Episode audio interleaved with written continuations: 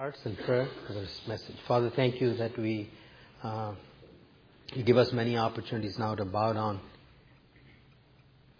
We fall at your feet and we cry, Holy, holy, holy is the Lord.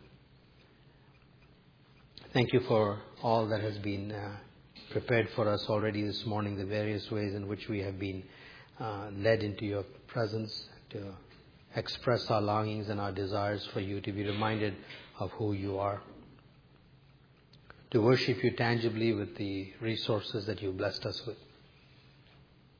To worship you with the offering of our bodies as instruments of righteousness as these ten people prepare to go to Turkey.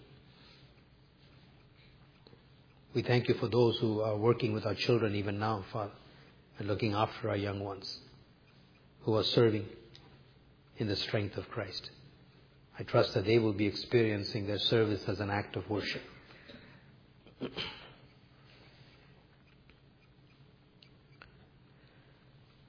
And then, Father, very specifically, as we come to this point in the service where we worship you by giving attention to your word, where we worship you by listening to weighty words because they are your words, not ours, that we are honoring you again, Father, that the attention we give is a measure of the worth that we attach to your name.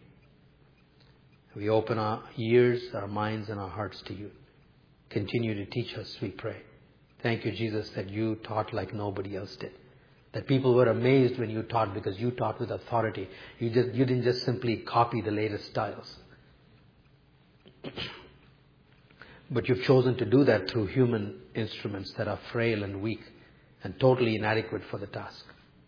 And so I ask for anointing as well upon my lips as upon the ears of our people. We pray in Jesus' name. Many years ago when my brother-in-law, youngest brother-in-law was, uh, had, his sons were young, he used to coach a kid's baseball team. And as would often happen in these places, the fathers would sometimes join in in the game. And one time he was playing in a game and one of the other kids on the team, his father, well, let's call him Joe for the sake of this story, was also um, playing. And a fly ball came from the outfield and as he positioned himself to catch it, all of a sudden he began to see double and he dropped the ball.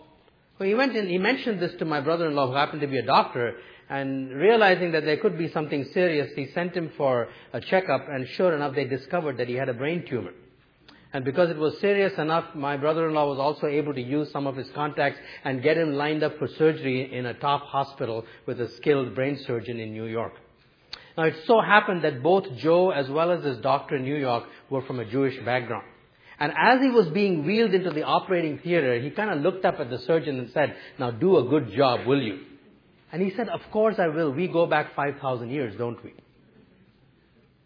Now normally you might hear a story like that and be all prepared for a sermon on how we as Christians should learn to love one another and serve one another. That's quite possible, but that's not what I'm going to be talking about this morning. Because you see, the same story of Joe and his doctor illustrates another crucial principle. It's called the principle of human solidarity. His solidarity with someone he hardly knew gave him hope in a time of personal crisis. Now we living here in North America are practically unaware of the principle of corporate solidarity because we're so marked by rugged individualism in our culture. But it happens to be the foundation principle that uh, underlines the next section in the study of the book of Romans that we've come to, chapter 5, verses 12 to 21. And once again, the theme is hope. Only last week it was hope in the face of suffering and difficulties. This week, Paul is going to talk about hope in the face of sin.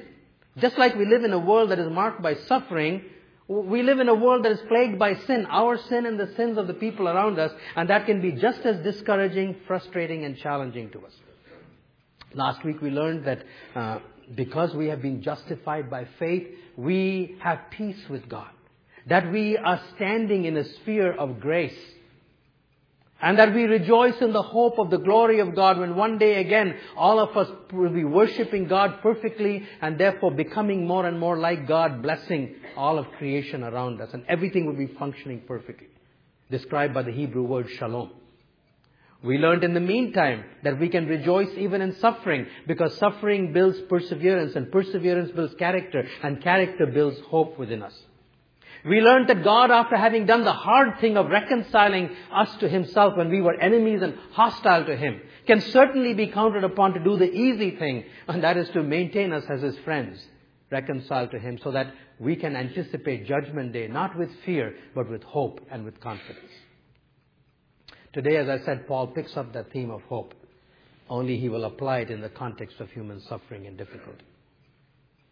Now, last week I asked you as we approached these messages on Romans to do so with a spirit of anticipation and uh, trusting that God will use again the teaching of this particular book to revive us personally and us corporately as He has done throughout church history. I want you to maintain that, but I'm going to ask you for something more today. The passage that we are dealing with today is a different kind of a passage.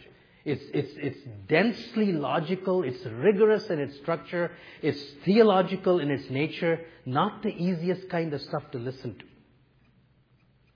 I'm going to do my best to make it clear, and I want you to do your best and follow me. You let your minds drift along the way, you're going to lose the argument. So for today, forget about who's sitting next to whom, what they are wearing, forget about kids that are crying. Just pay attention as best as you can. Okay?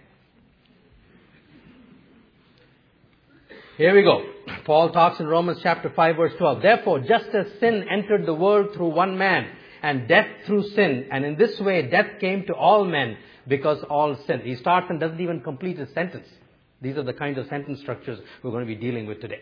Paul's talking about Adam. He takes us all the way back to the early chapters of the Bible, and he talks about our first parents, Adam and Eve, and how they used their free will to exercise their independence of God, which is what sin is all about. And as a result of this one act of sin, he says, death came into this world. And if you go back and look at the early chapters of Genesis, we find that this thing called death is fairly complex. It's not just referring to the physical death that we are most familiar with. We discovered, for example, that as soon as Adam and Eve sinned, they realized they were naked and they hid themselves from one another. Uh, we can call this psychological death or internal alienation. Uh, then when they heard God coming, they ran and hid from God, something they never had to do till that time. This was spiritual death or alienation from God. And then when God flushed them out and asked them why they did what they did, they began to blame one another and blame the devil. Uh, relational or social alienation. And then in their primary fulfillment of their vocation, Mother's Day, we're reminded, God told Eve, in pain you will bring forth children, which covers both the delivery as well as the raising and training of sons and daughters. The calling of a mother is largely one of suffering and difficulty. Uh, and then, of course, for the man who also is involved in the process, you will bring forth food from the ground with thorns and thistles and by the sweat of your brow. This is vocational and ecological alienation. And then finally he said, you are dust you are, and to dust you will return. So death is a pretty complex thing involving all of these things. And it came into this world, he says, because one man sinned. Death is in this world because one man sinned. And not only that, he goes on to say, it came to all men because all sinned. Now, this is the part that's complex, and so Paul takes some time to explain. This is where the solidarity principle is going to be established. What does he mean by all sin? He's going to explain that. For before the law was given, sin was in the world. But sin is not taken into account when there is no law.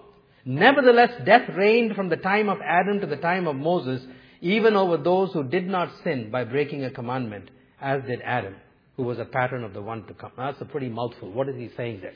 Let me just unpack it. His argument is basically goes something like this.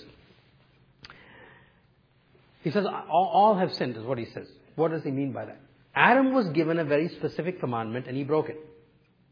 Jump ahead thousands of years to Moses. The law was given to Moses, specific commandments. Israel broke it and they sinned. What about the time period between Adam and Moses? People sinned, but because there was no law, there was no sin charged to them. Uh, let me illustrate. We believe adultery is sin, but there's no law against adultery. So adulterers are not charged with any kind of sin. Where there is no law, there can be sin, but sin is not taken into account. Yet, says Paul, these people all died. all the people in between Adam and Moses still were dying, just like everybody else. And because we know that death came into this world only because of sin, how come these people died? The answer is in the sin of Adam. In some way in which Paul does not explain the mechanics, because of this principle of solidarity of the whole human race, we were included in the sin of Adam. In Reformed theology, it is called origin, the doctrine of original sin. Now, Paul does not bother to explain the mechanics of it, but he certainly makes it very clear that that's what he's talking about. In these remaining verses of the, we're going to be looking at, here are a few of them. Verse 15. For if the many died by the trespass of the one man. Verse 18. Consequently, just as the result of one trespass was condemnation for all men. Verse 19, for just as through the disobedience of the one man, the many were made sinners. So it's very clear that there is a connection between all of humanity and Adam that makes us all sinners, and therefore death in this multifaceted form has come upon all of us. Now, as I said, in this ruggedly individualistic North American society, we, we don't even understand these kind of arguments. But for most cultures around the world where corporate identity comes first, they don't have a hard time understanding this. It's also found elsewhere in scriptures. For example, in the Old Testament. When the Israelites were in the promised land and they were conquering and uh, they went into Ai after a powerful victory in Jericho, they got beaten up by a small group of people in this little town called Ai. It was because one man named Achan had coveted for himself gold and certain beautiful garments in, in Jericho where God had specifically told them, it, it's all mine, destroy everything, don't take anything. One man sinned. Do you know how God sees it? Look at Joshua chapter 7. But the Israelites acted unfaithfully. Not Achan. Israelites acted unfaithfully in regard to the devoted things. Achan took some of them. One man sinned. All of Israel was deemed to have acted unfaithfully. So the Lord's anger burned against Achan? Yes, but it says against Israel. That's why they were defeated in battle. And then Joshua was crying out to God, why, what happened God? And the Lord said to Joshua, stand up. What are you doing on your face? Israel has sinned. Not Achan, Israel has sinned. One man's sin was connected to an entire nation. Uh, much later on in the Psalms, David picks it up in his personal prayer of confession. Surely I was sinful at birth, sinful from the time my mother conceived me. Even before the baby had done anything, says David, me, myself, it says, I was already sinful. Those things only make sense if we understand what Paul is saying happened to all of humanity in Adam. All sinned in Adam. Now, before we cry unfair, unfair, calm down because this is not bad news. It's actually the best possible news there can ever be. You know why? He, he finishes it by saying, Nevertheless, death reigned from the time of Adam to the time of Moses, even over those who did not sin by breaking a command, as did Adam, who was a pattern of the one to come. It's all about someone much bigger than Adam. There's somebody else that the Bible calls the last Adam. And the same principle of corporate solidarity that has got us into this mess is what will not only get us out of the, out of the mess, but into something much more glorious. That's why the bad news is good news. So from the gift that Adam gave to all of us, something we didn't want, sin, death, and condemnation, he moves to the gift that somebody else gives to us. Verse 15. But the gift is not like the trespass. For if the many died by the trespass of the one man, how much more did God's grace and the gift that came by the grace of the one man, Jesus Christ, overflow to the many? Paul is doing both a comparison. The gift here, by the way, of course, is the gift of Christ's obedience. Just as the previous gift was the gift of Adam's disobedience, here the gift is the gift of Christ's obedience in righteousness and specifically his death on the cross, which we've studied all through the first four chapters of Romans. Paul is doing both a comparison and a contrasting on this principle of corporate solidarity. The comparison is that just as we are corporately affected by our connection with Adam, so we are corporately affected by our connection with Christ. That's the comparison. But then comes the contrast. The contrast is how much more did God's grace overflow? You see, we are every human being. We are deeply affected by the sin of Adam in this many faceted form that we call death. But the good news is we can be affected to that same degree and even more by the grace of Christ. Practically, its implications are important. As we struggle with internal alienation in our lives, the psychological challenges and damages that some of us have. As we face the difficulties of relational chaos in our lives or outside of us. As we struggle with the challenges of a vocation and an ecology that has been so badly damaged by human beings as we struggle with physical troubles and disasters. Paul says all of this comes about because of this principle of corporate solidarity. But the good news is that the grace of Christ can overflow, can affect us even more. Many, many years ago, when I was just a young Christian, somebody said something that I've always remembered. He said, The extent to which you are marked by the sin of Adam, take heart. It is the assurance that God gives to you that to that same extent and even greater, you can be marked by the grace of Christ in your life. That's the how much more that Paul is talking about here. By the way, this doesn't mean we can get casual about sin. Come back next week for Romans 6, and he will take care of that for us. But for today, today, the note is the note of hope. Do not be discouraged by the sin. And he continues. Again, the gift is not like the result of one man's sin. The judgment followed one sin and brought condemnation, but the gift followed many trespasses and brought justification. For if by the trespass of the one man death reigned through that one man, there it is again, how much more will those who receive God's abundant provision of grace and of the gift of righteousness reign in life through the one man, Jesus Christ? Earlier on, the contrast was one of degree. If Adam's sin affected us, how much more will Christ's grace overflow? This time it is the how much more in terms of the result that it has accomplished. First of all, he says in Adam's case, one sin brought condemnation to everyone. In Jesus' case, many sins that should have brought much more condemnation was all taken care of at the cross and it ended up in justification. And he, earlier on the word was overflow, this time he uses the word reign. Just like sin reigned in death, even so those who receive the grace can reign in life in righteousness. Think about those words reign for a minute.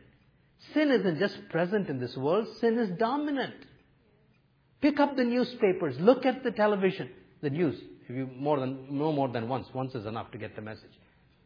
What do we see? We don't just see sin, murder, rape, child abuse, spousal abuse, teenage runaways, child teenage prostitutions, beaten up by their pimps, addictions to drugs and alcohol and pornography, corporate scandals, exploitation, and on a global scale, AIDS that is orphaning people by the millions, oppression of the poor by the rich, injustice in the law courts. My brothers and sisters, this is not just sin. It is a juggernaut that is so unbelievably powerful. The Bible is quite realistic about world's conditions. It calls it the reign of sin. The amazing thing is, Paul has the audacity to look at that sin. Writing to Rome, where the most powerful exploiting monarch on earth lived, Caesar, about as ruthless as they could come. And he says, But how much? How much more will those who receive the grace of God reign in life? He says, It is possible because of Jesus Christ to look at this horrible juggernaut called sin in all of its power and reign don't stick your head in the sand like an ostrich. Be realistic, and yet you can affirm that it is how much more it is possible for us to reign in life and righteousness through Jesus Christ. And in case we didn't get it, he repeats it finally. He says, Consequently, just as the result of one trespass was condemnation for all, so also the result of one act of righteousness was justification that brings life for all men. For just as through the disobedience of the one man the many were made sinners, so also through the obedience of the one man the many will be made righteous. You know, what we have here before us is a summation of human history in about as simple a form as you can get. Two men, Adam and Jesus. That's what it's all about. Two acts, one obedience, one disobedience, millions and billions affected by both of them.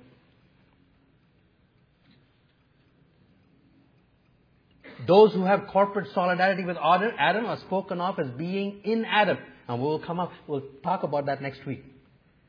And the legacy of being in Adam is sin, death, and condemnation. Those who are corporately solid with Christ are spoken of as being in Christ. And the legacy is overflowing grace and grace reigning in righteousness. Now, who is in Adam? Everyone. Because all you got to do is to exist, and you are corporately solid with Adam. Who is in Christ? All who receive God's abundant provision of grace. But because, because the obedience of Christ was so much more valuable, because it's infinite in its nature, its effect overflows to neutralize the effect of our corporate solidarity with Adam. And we can look at a world that is difficult and we can insist that it is possible for us to reign in grace and in righteousness. Which of course is what Revelation talks about. Really from Genesis to Revelation is covered in this simple diagram here. Now, about now, there's an objection. Remember, Paul developed his theology by actually preaching for 25 years. He's writing Romans at the end of that time, and much of his preaching was in dialogical format as people raised objections. And many of his objections came from his Jewish background listeners. And so one of them said, Hey, Paul, this is human history. You've left out another critically important event in human history. What is that? The giving of the law and Mount Sinai and Moses. After all, doesn't, doesn't God tell us in the Psalms that He dealt with no other nation when He gave us the laws? Paul, you've left out another important part of human history. Because it introduced a whole new epoch and it created a whole new people. How can you leave that out in this summary? Paul says, watch me. He said, let me tell you about the law. Verse 20, the law was added so that the trespass might increase. Now, the, when the, the words, when it says it's added, it means something came alongside. In other words, Paul was saying it wasn't an epochal making event at all. It didn't introduce any new people. It just came alongside this existing situation where sin was reigning and it couldn't do a thing. If anything, it made matters a whole lot worse. You know why? Because now I have the law. All the things that weren't sins have now become sins and charged to my account. What do you think will happen tomorrow if the Canadian politicians uh, enact a law which says adultery is sin? Hundreds of thousands of people that are moving along merrily today are going to find themselves in difficulty. That's what sin, the law does. It multiplies sin by telling us what was not, what we didn't think was sin is sin. It makes our condition far worse. Original sin becomes actual sin and gets multiplied. How can the law be helpful in a case like that? Here, by the way, he'll take all of Romans chapter 7 to explain that. Right now he's just launching it. But even this is good news. even this is good news because where sin increased, grace increased all the more. Whether it's the legacy of Adam or whether it's the condemnation of the law, says Paul, wherever sin multiplies, grace multiplies even more. That's his message. That's the hope behind it. So that just as sin reigned in death, so also grace might reign through righteousness to bring eternal life through Jesus Christ our Lord. The scholars tell me that Paul coined a word, superabounding grace. It doesn't occur anywhere else in Greek literature. He was, he had to create words to explain and to express the how much more. You know what this says to me? It says to me that redeemed humanity is not just the restoration of unfallen humanity. It is something greater than unfallen humanity. So magnificent is the grace of Christ that it takes a world in which sin showed up to make something even better than if sin hadn't shown up. Let me give you an illustration that might drive this home you. About a hundred years ago in a Scottish seaside inn, a group of fishermen were relaxing after a long day at sea.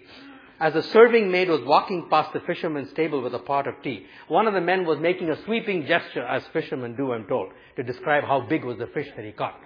Well, he caught this waitress with the teapot and it smashed against the long wall there. And it left an irregular brown splotch. Standing nearby, the innkeeper surveyed the damage. Oh, that stain will never come out, he said in dismay. Perhaps not, came the words from the corner of the room. All eyes turned to the stranger who had just spoken. What do you mean? asked the innkeeper. Let me work with the stain, said the stranger, standing up from his table in the corner. If my work meets your approval, you won't need to repaint the wall at all. The stranger picked up a box and went to the wall. Opening the box, he took out pencils, brushes, and some glass jars of linseed oil and pigment. He began to sketch lines around the stain and fill it here and there with dabs of color and swashes of shading. Soon a picture began to emerge. The random splashes of tea had been turned to the image of a stag with a magnificent rack of antlers. At the bottom of the picture, the man inscribed his signature. Then he paid for his meal and left. The innkeeper was stunned, and when he examined the wall, he said, Do you know who that man was? He said in amazement. The signature read, E. H. Landseer. Indeed, they had been visited by the well known painter of wildlife, Sir Edwin Landseer. That's what grace does.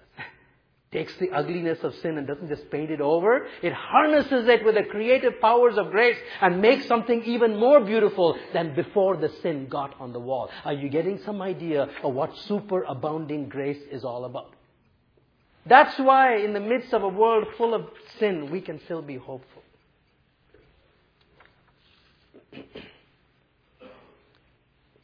There's nothing to do as a result of the sermon. There are no next steps to follow. We need to learn to affirm these truths. Because you see, we live in this world of sin. We ourselves are sinful. And our own sin sometimes rises up to mock us. The internal annihilation will whisper to you, you'll never get past this failure. With the history that I've saddled you with, you'll never amount to anything. Or it could be voices from outside because of the sins around you. Church leadership can fail you. Pastors can disappoint you. Christian leaders can fall. You have problems at work. No longer satisfies you, no longer inspires you, but no options. You have to drag yourself to work every day. The thorns and the thistles are popping up all the time. There's relational chaos and tension maybe. Often right within the home. And then there's a, our bodies are so often racked with pain. You know, we can get pessimistic in the face of all this sin. Inside and outside of us. And pessimism leads to paralysis of action. Paul says, don't. It's possible to look at this sin and say, but the grace of Christ overflows. It is possible for me to live graciously. You know, that's what I told you last week. Every week I ask the Lord, which portion of this scripture do I re- do you really want me to get across? And usually is what grips my heart. And I, this week I was gripped by that verse. To, to live in hope and live in grace graciously, even in the face of your own sin and the sin of other people. And I was telling the speaker uh, last night that already just yesterday, because this thing was in my mind, on two occasions, I chose to respond differently uh, with people. Not that otherwise I would have been rude, but because I had this thing going through my mind. Live graciously. Reign in grace in the midst of your own shortcomings. You know, it changes your attitude. And you respond differently to people. So that's what struck me. It's possible for, and then we can do this for others. Whether we are encouraging them by counseling them or coming alongside, or even more important, when we are praying for them. We can lay a hold of God by these same promises. We might want to say something like this to God Lord, it was your Holy Spirit that caused Paul to write these truths. That where sin abounds, grace does much more abound. That where the grace of Christ overflows, and I know, I know this particular person. Yes, their solidarity with Adam has led them to all these kinds of sin, whether it's relational sin or physical problem or problems at work uh, or their own psychological damages from the past. I, I know it. I can face it. But I don't have to be pessimistic. They belong to you, Jesus. And you said if they belong to you, they can reign in righteousness and grace can overflow. So that's what I'm asking you to do. And you know what will happen? When you pray that way for somebody else, your own faith begins to get built up as well. And, and you rise up with a greater optimism for them as well as for yourself. This is the truth we preach to ourselves and we preach to others so that we can live and reign in grace. One more practical implication with that we're finished. I sometimes get asked, questions about people about missions, like these people in Turkey. Why are they going to Turkey? Why does Suresh and Cheryl go to Turkey? Why do we have to go all the way across to talk to other people in other cultures about Christ? Well, it's because of this. Every human being, if there is solidarity with Adam, which means if they exist, they have solidarity with Adam. And we know that because people are dying everywhere. Have you ever found a culture where people don't die? That'll be the place where we don't need to take the gospel of Christ. But if they are dying, if physical death is a reality, this passage tells us it is because they are in Adam. Which means they are marked by sin, death, and condemnation. Sociology is not the answer to that. Education is not the answer to that. Health is not the answer to that, although all of those things are essential. What is absolutely essential is that they be given an opportunity to come out of Adam and into Christ. They have to hear the gospel. That is why, according to this passage, missions is a strong foundation. It's also true for closer to home. I don't know all the people that are in this church this morning. But I'll, i know this much. Every one of you are in either one circle or the other. There is no other division of humanity. At rock bottom, everyone in this room is either in Adam or in Christ. If you're in Christ, rejoice, worship, and we will in a couple of minutes. But what if you're in Adam? Listen to this story. Into, in a book called Into Thin Air, Jon Krakauer tells of his harrowing experience climbing Mount Everest. On May 10, 1996, Krakauer made it to the top. He paused for only for a few minutes before heading down, his muscles exhausted, his limbs frozen, and his brain oxygen deprived. As he descended, some clouds drifted up and enveloped him. Soon thunder, lightning, and a snowstorm threatened to disorient him. But he was close enough to base camp number four to get to the sheltering tents before the full force of the storm hit. Four climbers arrived at the summit shortly before Jon and did not have the time to get to camp before darkness. The storm caused them to lose their way. Exhausted and lost, they just lay down and went to sleep. When they woke up in the morning and the sun rose, they found that they had been sleeping one step away from a 4,000 foot precipice on the south wall. They had slept the entire night on the edge of a cliff in the middle of a snowstorm. The comment is simply this.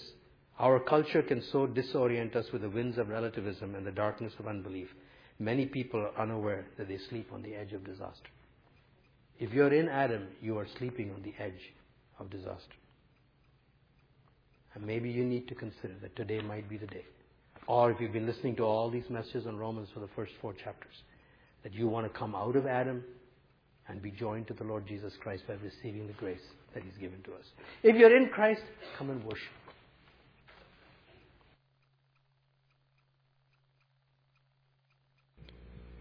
And as He answers that prayer, may every area in your life where skepticism and pessimism and doubt have, have crept in, as much because of your sin and the sin of people in this world, as much as the suffering.